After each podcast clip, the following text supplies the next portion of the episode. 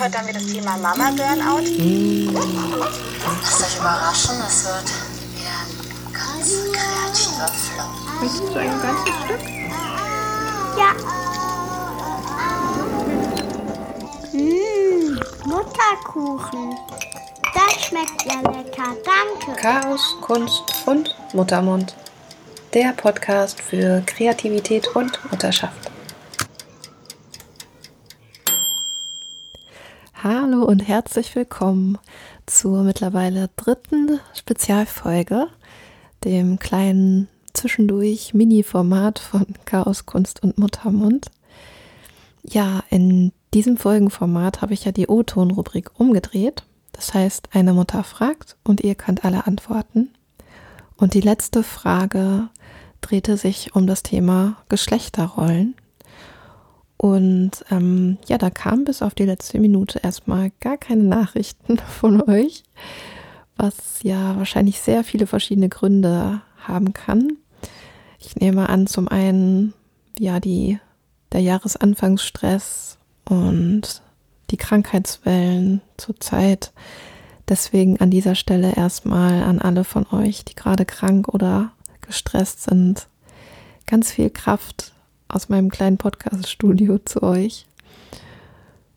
Ähm, ja, aber in allerletzter Minute kamen dann doch noch Nachrichten und ähm, in der O-Ton-Gruppe wurde das Thema auch besprochen. Und ja, die Stimmen möchte ich euch jetzt natürlich vorspielen. Und als erstes, damit ihr nicht nochmal zurück switchen müsst zur letzten Spezialfolge, ähm, spiele ich euch nochmal die Frage ein und dann die O-Töne. Viel Spaß. O-Ton, O-Ton, O-Ton. Eine Frage, die mir eingefallen ist, wie geht ihr mit den Geschlechterrollen um? Ähm, ja, ich komme immer wieder dahin, dass ich mich manchmal schäme dafür, wenn ich Geschlechterrollen bediene. Also wenn ich, ähm, ja, wenn meine Tochter sehr mit so Mädchen-Mädchen-Sachen spielen möchte, ist das für mich dann okay oder nicht?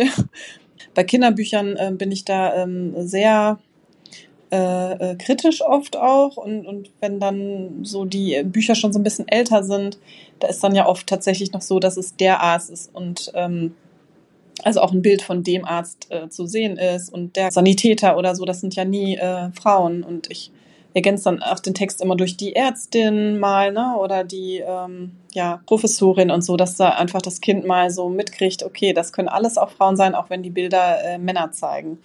Ähm, das macht mich dann schon auch immer wütend und da bin ich dann äh, ja sehr eindeutig, was das angeht bei Büchern. Aber sonst, ja, bin ich da, äh, würde ich gerne mal alle fragen, wie sie das handhaben. Uh ja, Geschlechterrollen, äh, sehr spannendes Thema. Ähm, ich mache das ähnlich so mit den Kinderbüchern, also ähm, oder ja, ein bisschen anders noch. Ich ähm, sage sozusagen dann ne, KöchInnen oder BauarbeiterInnen oder ErzieherInnen. Das versuche ich sowieso in meinem allgemeinen Sprachgebrauch durchzuziehen. Ähm, darüber sind wir dann aber nicht mit meinem älteren Sohn auch schon in, in ja, in Kontakt gekommen, ne, dass, dass er dann auch gefragt hat, ja, warum redest du so und ähm, was heißt das denn? Ne? Und dann habe ich ihm so erklärt, ne, das ja, brauche ich euch jetzt nicht erklären. Ähm, und mh, mm, genau, und darauf hingewiesen, dass das für mich auch wichtig ist, weil das einfach, ähm, ja, weil ich mich auch gar nicht angesprochen fühle, wenn jetzt ähm, zum Beispiel äh, ne, ich eine Erzieherin wäre und ähm, nur von Erziehern gesprochen wird. So, und ähm, genau, das ist schon mal eine Sache, die ich bei allen Kinderbüchern und Texten und so weiter immer verbessere, sozusagen, wenn ich es vorlese oder auch darauf aufmerksam mache, dass zum Beispiel in diesem Polizeibuch immer nur eine Polizistin vorkommt und alles andere Männer sind und dass das doch schade ist, weil es viel, viel mehr Polizistinnen gibt oder solche Geschichten. Meine Kinder sind eben beide Jungs und ähm, auch relativ typisch in, in ihren ähm, Interessen, also die interessieren sich wirklich sehr für dieses Baustellen, Polizei, Feuerwehr, Krankenwagen-Thema irgendwie, also ganz viel mit Fahrzeugen und so. Also das, da sind dann eben auch die Bücher alle sehr männerlastig. Und ähm, ich finde es auch manchmal schwierig, ähm, dass sie sich nur für solche Themen interessieren und gar nicht für Tanzen, Musik oder sagen wir gar nicht, stimmt auch nicht weniger, ne? Tanzen, Musik, Kunst oder solche Geschichten. Ähm, da gibt es natürlich auch wieder Unterschiede zwischen den Kindern. Ähm, aber ja, dass das doch bei vielen Sachen so ist. Und dann habe ich halt gedacht, naja, ähm, ich versuche ihnen dann halt so ein paar Sachen vorzuleben, ne? auch ähm, was Musik oder Kunst und solche Sachen angeht. Das kommt aber eben in unserer Familie auch tatsächlich nur aus der weiblichen Seite. Ähm, mein Mann sieht sich da so gar nicht drin und ähm, ja, und bei uns sind tatsächlich auch sehr viele Aufgaben im Haushalt geschlechts äh, verteilt. Ähm, ja, aber da habe ich ähm, neulich auch mal so dran gedacht, ähm, dass ich das auch gerne mal ausprobieren würde, wenn keine Ahnung, zum Beispiel ein Regal angebracht werden soll oder so, dass ich mir dann einfach, dass ich gar nicht darauf warte, bis er das macht, sondern ich mir dann einfach die Bohrmaschine schnappe und das auch mal ausprobiere oder solche Sachen, ja, ähm, dass es eben auch wirklich an uns liegt, einfach mal neu zu denken, sofern, muss man dazu sagen, natürlich die ähm, Zeit und Ressourcen da überhaupt dafür sind, ne, ähm, wenn man in so einem ganz knapp organisierten Familienalltag ist, dann ist ja jede neue Sache auch gleichzeitig total, ja, total anstrengend und ich finde jetzt auch nicht, mm, dass es dann ne, an uns liegt, wenn das System so beschissen ist, dass wir dann jetzt auch noch ähm, nicht nur gut damit klarkommen müssen, sondern dann auch noch alles umbauen müssen als Eltern. Aber sofern man das eben machen kann und es die Ressourcen gibt, ähm, ist es natürlich vielleicht eine Idee, mal Sachen kontraintuitiv anzugehen und nicht ähm, das zu machen, was ich immer gemacht habe, sondern eben auch mal, ja, dann andere Rollen zu übernehmen oder vielleicht gezielt zu fragen, ob wir mal tauschen oder solche Sachen. Ähm, ja, habe ich mir auch schon viel vorgenommen und äh, vielen Dank nochmal für diese Frage. Das ist wieder ein Anstoß, das mal wieder sich anzuschauen in unserem Familienalltag, in der Aufteilung der Eltern. Danke, liebe Ute, für den tollen Podcast und danke, liebe Nicola, für die inspirierende Frage, die bei mir sofort ein wahnsinniges Gedankenkarussell in Gang gesetzt hat. Ich bin, ähm, wie sagt man das heute, getrennt erziehender Vater eines Sohnes mit einem einigermaßen 50-50 Wochenmodell und ähm, ja, mit, den, mit der Geschlechterrolle oder den Geschlechterrollen, das ist so eine Sache. Ich kann das ähm, sehr gut nachfühlen, was du erzählt hast, äh, bei Büchern oder auch bei Filmen, wo ich auch gerne korrigierend dann oder kommentierend ähm, das Ganze begleite. Und ähm, ja, wir sind damit ja, wir sind ja dabei mit sehr, sehr vielen Dingen konfrontiert, wir sind einmal mit unserer eigenen Rolle konfrontiert, ähm, dann auch mit Reflexion über unsere eigenen Rolle, in meiner, in meinem Fall jetzt der, der Männerrolle, also ich identifiziere mich auch als solches, als solcher.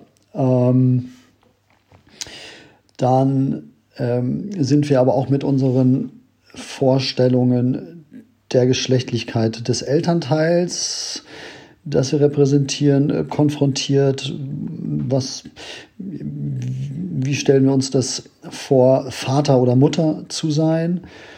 mit den geschlechtsspezifischen Anteilen, wie interpretieren wir das, wie möchten wir das interpretieren, wie glauben wir, dass es interpretiert werden sollte oder womit hadern wir ganz stark.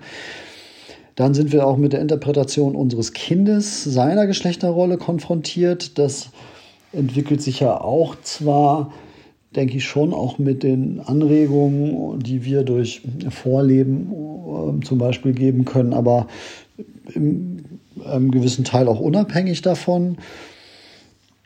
Und dann sind wir natürlich auch mit diesem Riesenfeld der gesellschaftlichen Geschlechterrollen und da dann vor allen Dingen, denke ich, der Stereotypen und der, auch zum Beispiel in der Popkultur, aber auch der Erwartungshaltung der sozusagen Nachbarschaft oder der unmittelbaren Gesellschaft ähm, konfrontiert. Mm. Und das ist schon ein Brett, was es da zu bohren gilt. Wie gehe ich mit dem Thema Geschlechterrollen um?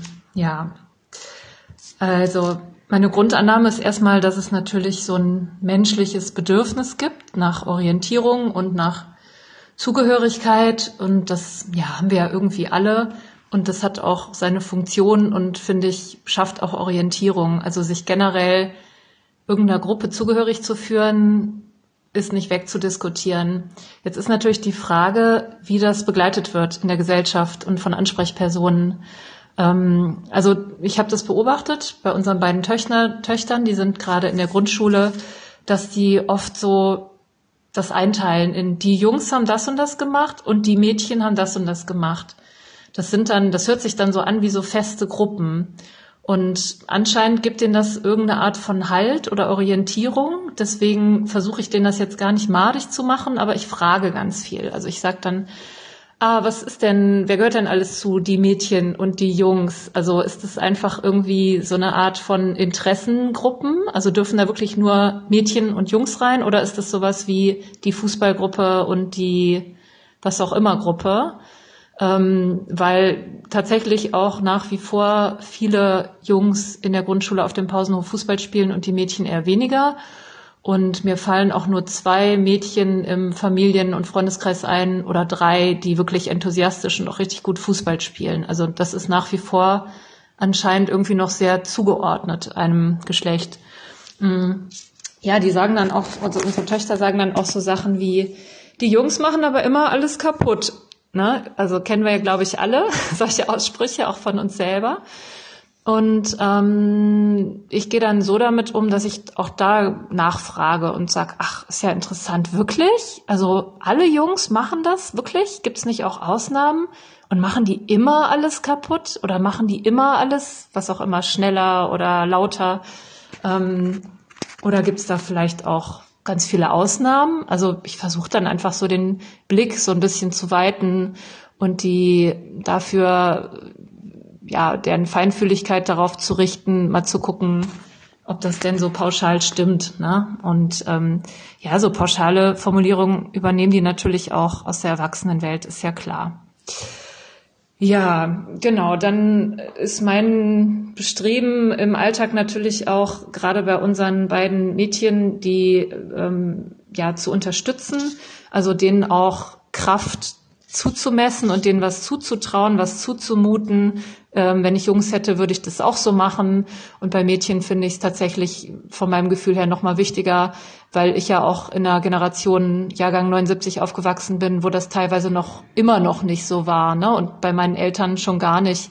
Also weg von dieser gesellschaftlichen Erwartung, Mädchen müssten brav sein, also was auch immer brav heißt. Das ähm, ja, allein schon beim Nikolaus, wo alle immer brav sein müssen. Ähm, ja, das war ja früher auch die Erwartung oder vielleicht mitunter immer noch, dass Mädchen besonders feinfühlig und super geduldig und verständnisvoll sein müssen, äh, bloß nicht irgendwie laut sein sollen.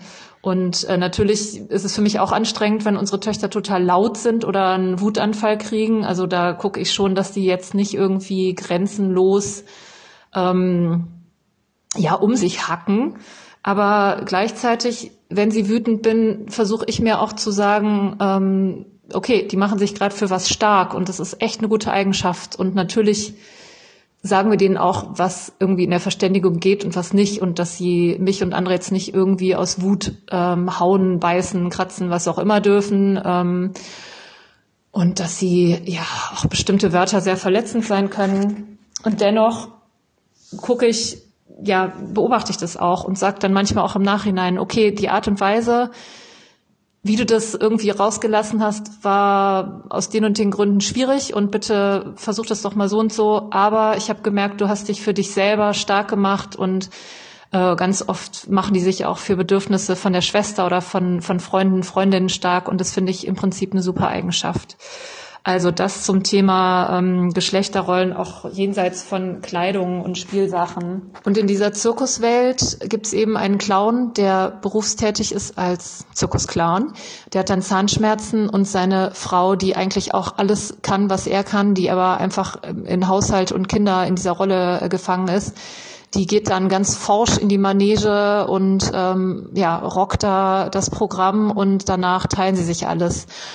Wenn du das Buch jetzt heute so rausbringen würdest als neues Buch, dann wäre natürlich ein großer Aufschrei da, also logisch, weil sowas ja selbstverständlich sein sollte. Ich finde es dann aber auch trotzdem super, mit unseren Kindern solche Bücher zu lesen und das in den Kontext Zeit zu setzen, also denen zu erklären, hey, weißt du was, damals war das ein richtig neuer Ansatz und das Buch war total ähm, am Zahn der Zeit oder zukunftsweisend, weil das damals nämlich so und so war und dann auch von früher zu erzählen, wie das in meiner Kindheit war, wie ich äh, meine Eltern wahrgenommen habe in ihren Geschlechterrollen und äh, ja, wiederum, wie deren Eltern das damals gemacht haben, dass die auch merken, dass wir Menschen und ähm, ja, dass wir uns dafür vieles auch stark machen und einsetzen mussten und das nicht irgendwie die Natur an sich oder die Welt an sich regelt und vorgibt, wie wir Geschlechterrollen definieren. Ja, mh, mm, was noch? Ach so, genau, bei unseren Töchtern, ähm, ja, ich, ich fördere einfach die Fülle an Ausdrucksmöglichkeiten. Also es wäre jetzt auch für mich kein gelingender oder sinnvoller Ansatz zu sagen, mach bitte jetzt alles so wie die Jungs irgendwie, also in Anführungsstrichen wie die Jungs, was auch immer das jetzt bedeutet, und seid jetzt bitte total untypisch äh, mädchenhaft äh, von dem, was die Gesellschaft immer noch vorgibt, sondern dass wir einfach die, das Feld der äh, Möglichkeiten eröffnen und sagen, okay, ihr könnt gleichzeitig mit Babyborn-Puppen spielen ähm, und im Fernsehen euch irgendwelche ähm, ja, quietschbunten, auf Mädchen zugeschnittenen Sendungen angucken und gleichzeitig dürft ihr aber auch Skateboard fahren und äh, mit Lego Technik spielen. Und ich genieße das sehr, weil die da einfach total vielfältige Interessen haben und ja, alles super finden und ja, möglicherweise da noch mehr kommt. Also da bin ich auch sehr gespannt, ob die dann sagen, hey, ich will eigentlich das und das machen und ich habe mich nie getraut, das zu sagen, weil das irgendwie vorwiegend Jungs machen, das Hobby. Also da lasse ich mich überraschen. Ja, also ich wünsche uns und euch und unseren Kindern, dass wir da noch viel erkunden dürfen und auch immer wieder wir Eltern da zurückschauen und gucken, wie wir geprägt sind und das, was davon gut ist, mitnehmen und das, was wir nicht mehr benötigen, loslassen können und das anders unseren Kindern weitergeben. Ganz konkret im, im Umgang mit meinem Kind im Hinblick auf Geschlechterrollen finde ich es auch öfter schwierig, dass ich ja äh, immer auf eine letztlich Utopie rekurriere sozusagen, also auf einen geöffneten Optionenraum irgendwann in der Zukunft, wo es ähm, sowohl was das eigene Erleben und Ausleben einer Geschlechtlichkeit einen größeren Raum hat und es sämtliche Formen gleichberechtigt nebeneinander stehen, dass es okay ist, dass man die Möglichkeit bekommt, ohne äh, wie diskriminiert oder verlacht oder was auch immer äh, äh, zu werden, dass man äh, seine persönliche ja, Geschlechtlichkeit ausleben kann. Also nicht äh, auf irgendwelche Rollen festgelegt wird. Und zum anderen geht es auch um eine Gleichberechtigung, um gleiche Chancen für alle, völlig unabhängig von der geschlechtlichen Zuschreibung oder Identifikation. Und ich finde, da gibt es, oder auf jeden Fall in meinem Erleben oder in meinem Kreis wenig Beispiele wo das schon so richtig erlebbar und erfühlbar auch ist, sondern es, ist ja eigentlich mit dem Äußeren vielfach noch mit den üblichen Stereotypen konfrontiert. Und äh, alles, was bleibt, ist, dass man dann entweder das eigene Unbehagen darüber irgendwie mit dem Kind teilt, wo ich es auch manchmal schwierig finde, ist, denke ich, wie viel will man dem Kind da sozusagen auch vielleicht zumuten. Ähm, und es ist immer irgendwo ja kognitiv, es ist immer irgendwie auch ein bisschen verkopft. es ist immer so ein kleiner Stolperer irgendwie in der, in der Interaktion und ähm, ich finde es schwierig, diese Stolperer sozusagen äh, konstruktiv dann zu gestalten, irgendwie so als die kleinen, die kleinen Risse in der Fassade, wo das Licht durchkommt, um ein mm, ja, ähm, Beispiel zu zitieren. Beispiel zu zitieren. Through the cracks the light comes in. Ich glaube, das war von Leonard Cohen. Das wollte ich jetzt nicht unterschlagen. Naja, auf jeden Fall diese, das einzubauen ähm, und es nicht zu verkopft zu gestalten, sondern irgendwie auch sinnlich ähm, und auch mit, mit einer Freude ähm, sozusagen an den mehr, an, an dem Mehr an Möglichkeiten, die sich dann auftun, wenn man es schafft, irgendwie diese ganzen Zwänge der, Dicho, der geschlechtlichen Dichotomie und der Stereotype und der Rollen hinter sich zu lassen. Das äh, finde ich oft auch schwer und ähm, ja, auch, auch im, gut für mich im Vorleben als ähm, ja, cis, hetero, weiß und so weiter sämtliche Privilegien auf mich vereint, ist es dann auch schwierig, konkret irgendwie da eine, eine positive Utopie auch irgendwie vorzuleben, wie ich es mir wünschen würde, ähm, diese mehr sinnlich und weniger ähm, intellektuell auch erfahrbar ist. Einfach so Spaß daran, so ein Spaß daran, irgendwie zu entwickeln und mit dem Kind dann auch zu teilen, ähm, ohne da irgendwie zu das zu sehr irgendwie auch zu belasten oder zu, bela zu beladen oder in irgendeine Richtung zu drängeln. Und ja, das wäre mein, mein Wunsch an mich sozusagen, dass es mir gelänge, ähm, das hinzubekommen, da so kleine konstruktive Risse oder Inseln zu schaffen oder sowas in der Richtung. Ja, das war es erstmal von meiner Seite. Gefühl, mehr ausgelassen zu haben, als irgendwie das beschrieben zu haben, was mein Anliegen war. Aber ähm, als Premiere hoffe ich, konnte ich ein bisschen was mit, mit euch teilen. Macht's gut, ihr Lieben.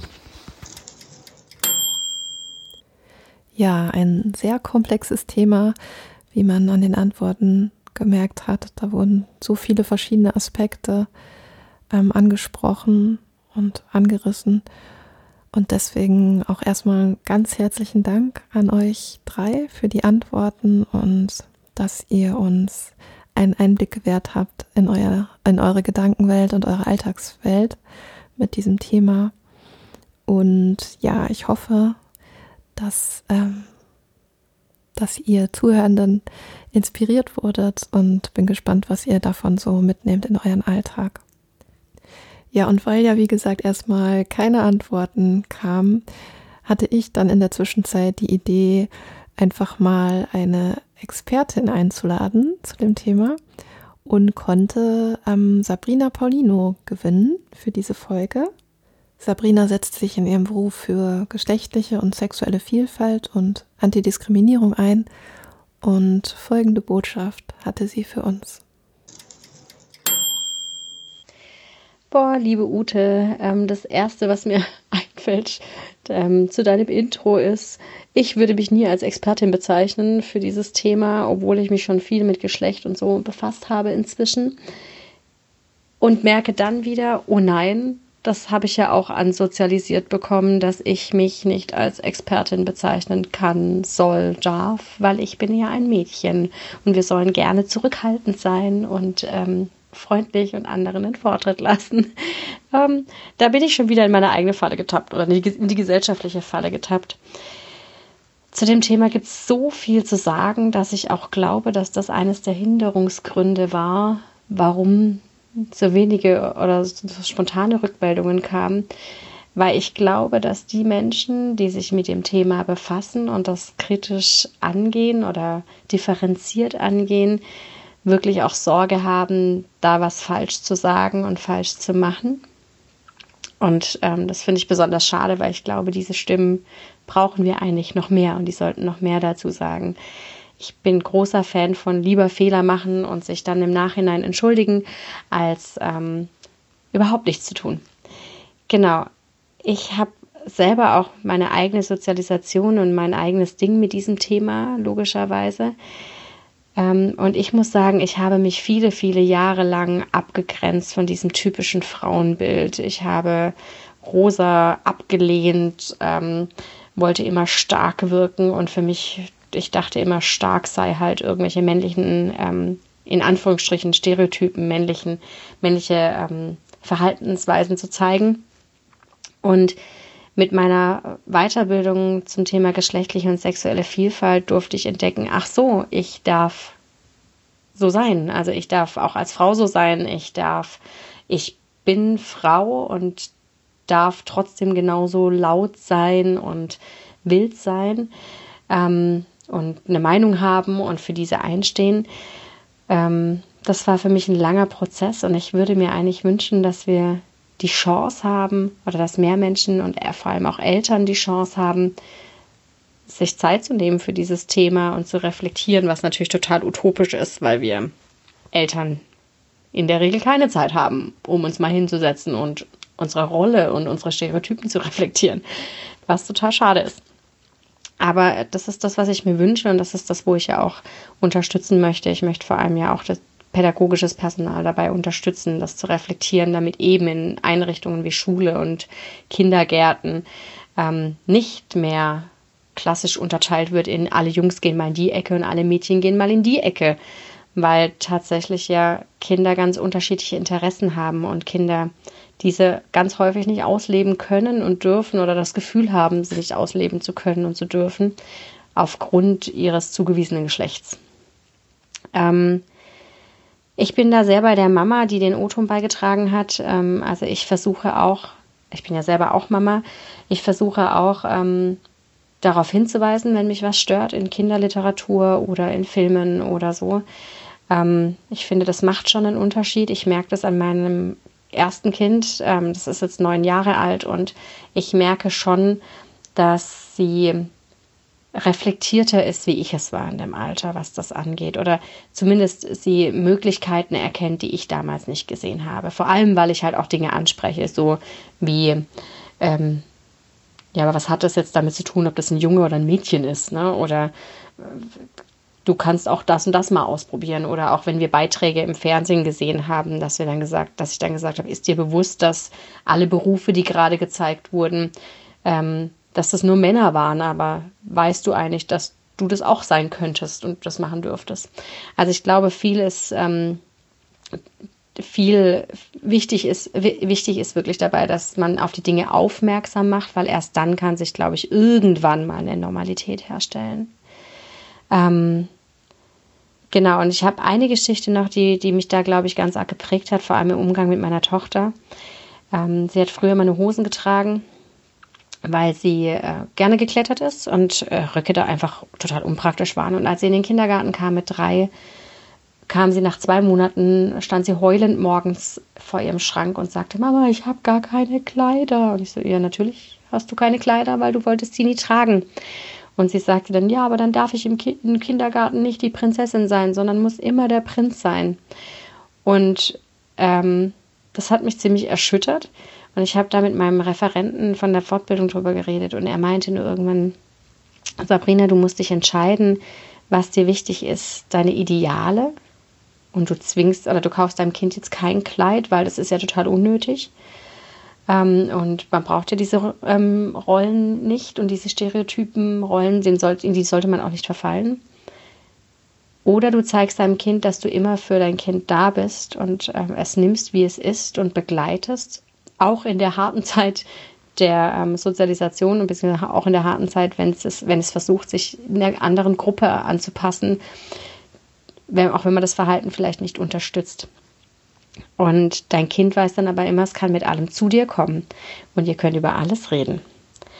Und das hat mir so nochmal die Augen geöffnet und deswegen unterstütze ich mein Kind dabei in der Regel zu gucken, was sie möchte und mach sie aber darauf aufmerksam, was ich kritisch finde.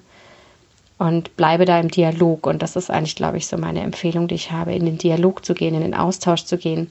Und ich finde, auch mit kleinen Kindern, also meine war damals drei, auch mit denen kann man das besprechen. Auch mit denen kann man drüber reden, welches Spielzeug warum wie aussieht. Ähm, ich sage ihr auch ganz oft, da steckt viel Geld dahinter ne? und solche Dinge.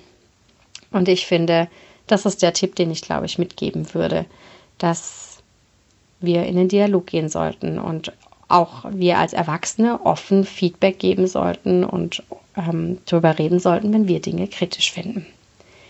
Liebe Ute, ich danke dir ganz herzlich für deine ähm, für dein Format, für diesen Austausch und ähm, ich freue mich, von dir weiter zu hören. Tschüss. Vielen herzlichen Dank, liebe Sabrina, für deinen Kommentar. Der hat mich sehr berührt. Ja, wenn ihr noch mehr über Sabrina erfahren wollt, dann schaut in die Show Notes. Da habe ich ihr Profil verlinkt und genau, da könnt ihr noch mehr über ihre Arbeit sehen und lesen und mit ihr in Kontakt treten. Ja, und für die nächste O-Ton-Rubrik gab es diesmal leider keine Mutterfrage. Und ich habe mir einfach gedacht, dann stelle ich die doch selber. Und die kommt jetzt für euch.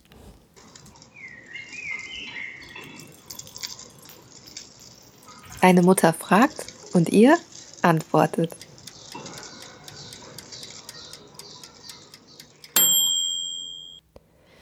Ja, meine Frage ist, ähm, wie setzt ihr Prioritäten in eurem Leben?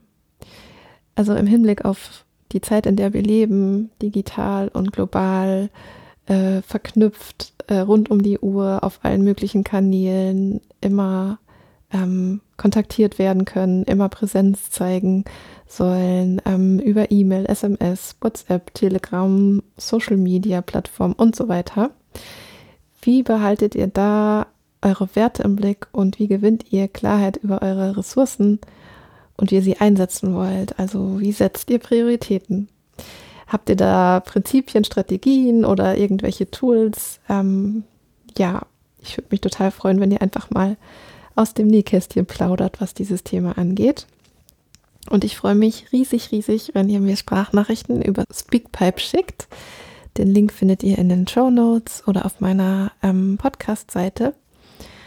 Ähm, oder schickt mir eine E-Mail, wenn ihr lieber schreiben wollt. Ähm, ja, ich freue mich von euch zu hören.